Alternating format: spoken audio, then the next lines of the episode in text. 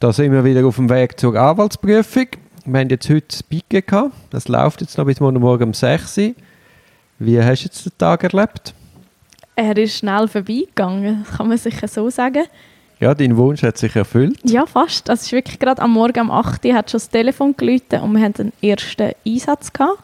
Das war am Morgen um 7 Uhr. gewesen. Am 7 Uhr bin ich, ah, wirklich. Ja, und ich habe dich natürlich dann versucht zu erreichen. Und was ist passiert? Ich, ich habe nicht abgenommen, weil ich schon im Büro war. Also, Ja, aber das ist ja keine Entschuldigung, schon im Büro. Dann erst recht müssen abnehmen.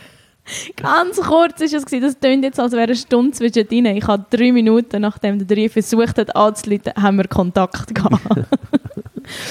nein, nein, alles gut gegangen. Das macht einen tollen Eindruck. Nein, wir Nein, nein, wir haben ja dann alles bei Zeiten geschafft. Genau, genau. Da sind wir dann eben schon das erste Mal an eine Einvernahme gegangen. Bei der Polizei. Genau, bei der Polizei. Da jetzt hast du jetzt wieder gesehen, wie wichtig das Velo ist. Also Ja. wir hätten jetzt den Tag, kann man jetzt vorwegnehmen, nicht geschafft ohne Velo. Ja, mindestens dann den Nachmittag, dort ist es wirklich eng geworden, das Mhm. stimmt. Nein, genau, da sind wir eben gerade losgedüset mit dem Velo zu der Polizei und haben dort jemanden begleitet, wo verdächtigt wird, ein Betäubungsmitteldelikt begangen zu haben.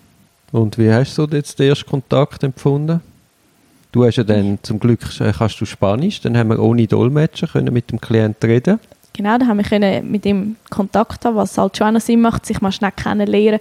Also ich glaube, gerade jetzt für, für die andere Seite, also für den Mandant, ist es viel angenehmer, wenn er uns halt schon mal gesehen hat, schnell vor der Einvernahme. Gut, das hast du immer, weißt allein noch. Ja, nein, ich meine, uns, du- ohne, ohne irgendeine Drittperson haben wir können mit ihm uns vorstellen, mit ihm schnell auch einfach ganz kurz ein bisschen ihn auch instruieren und schauen.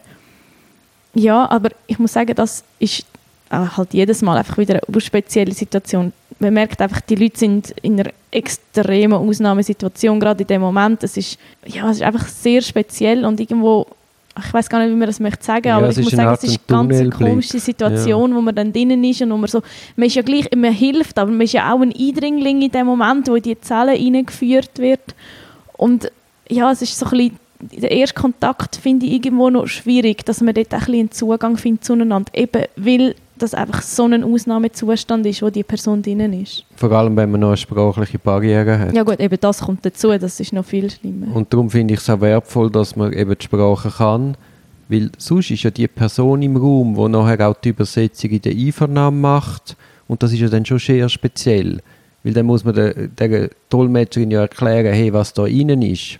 Das muss da innen bleiben, aber sie hat dann gleich ein Wissen, wo sie dann in der Einvernahme in, im Dolmetschen allenfalls auch lässt einfliessen Zum Teil wahrscheinlich unbeabsichtigt, oder? Ja, Nur weil, ah, ja, ich habe die Info und genau.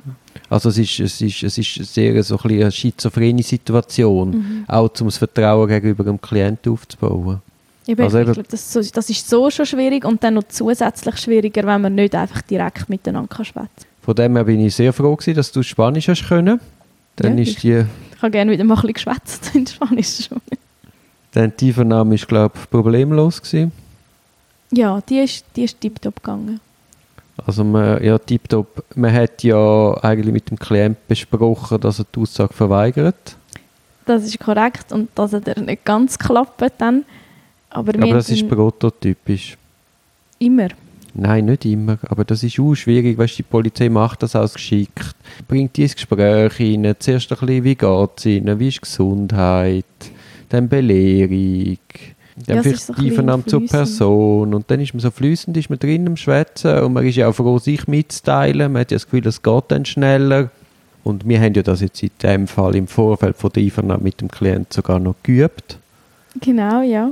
Und Dort er hat es eigentlich dann geklappt, aber ja, nein, er ist ja dann bei uns also auch beim ersten Mal reingegangen. reingehauen, ja.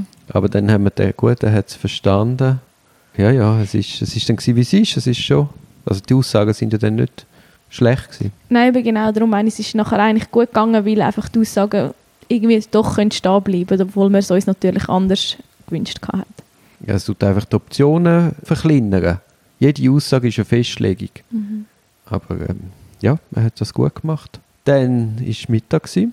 Ja, haben wir schön gemütlich. Ja, schön gemütlich ist anders, weil wir haben ja dann müssen pressieren, weil wir zur Staatsanwaltschaft haben müssen. Genau, ja, die haben tatsächlich einen Termin am gleichen Tag gerade noch gemacht. für die Einvernahme? Ja, zweieinhalb Stunden später ungefähr. Mhm.